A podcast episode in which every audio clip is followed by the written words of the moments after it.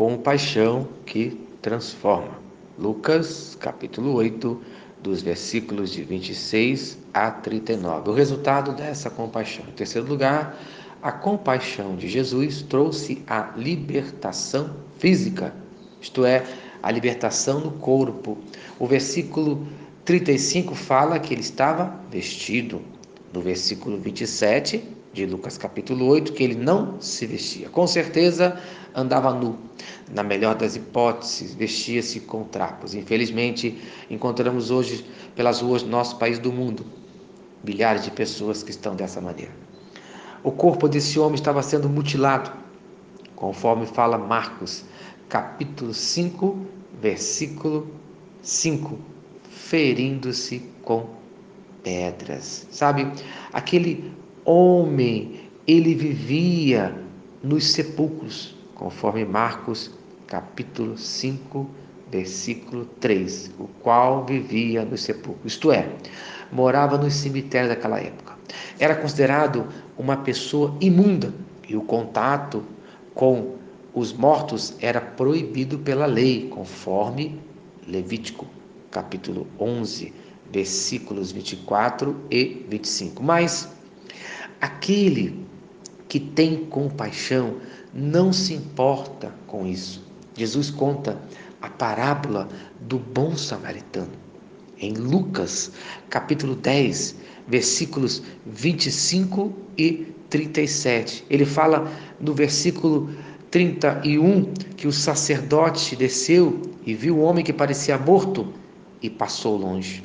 Depois, no versículo 32, ele fala que passou um levita, vendo aquele homem morto, passou longe também. Isto é, aqueles homens religiosos tinham medo da contaminação, isto é, aqueles homens não tinham compaixão.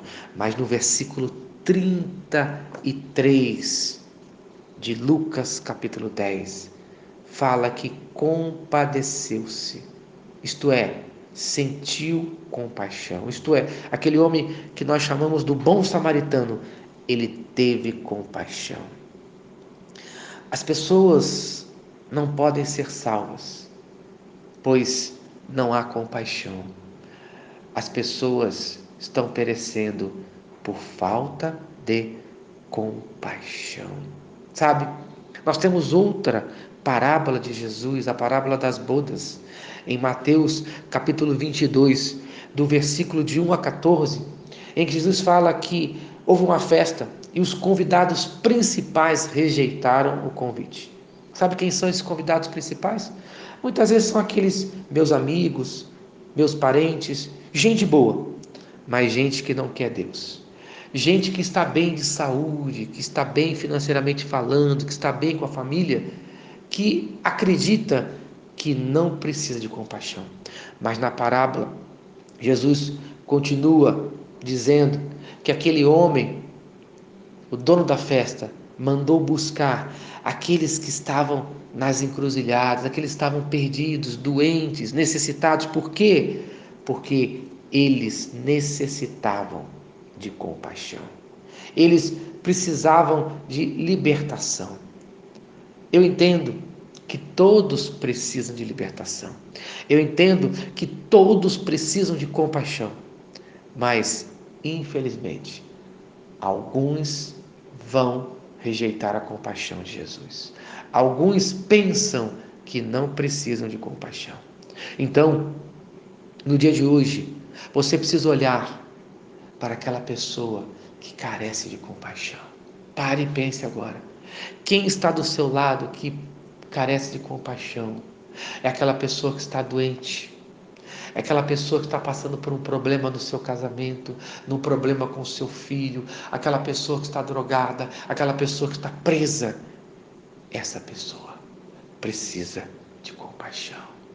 Então, ore no dia de hoje, para que Cristo Jesus encha o seu coração de compaixão, para que você leve compaixão para quem deseja no dia de hoje no nome de Jesus. Amém e amém. Se esta mensagem abençoa a sua vida, compartilhe com quem você ama. Eu quero orar por você hoje. Senhor Jesus, abra os meus olhos para que eu veja hoje quem é a pessoa que quer receber a compaixão de Cristo Jesus. Abra os meus olhos para que eu leve compaixão. No nome de Jesus. Amém e amém. Eu sou o pastor Eloy, sou pastor da Primeira Igreja Batista em São Miguel Paulista, localizada na rua Arlindo Colasso, número 85, no centro de São Miguel Paulista, São Paulo. E lembre-se, Deus no controle sempre.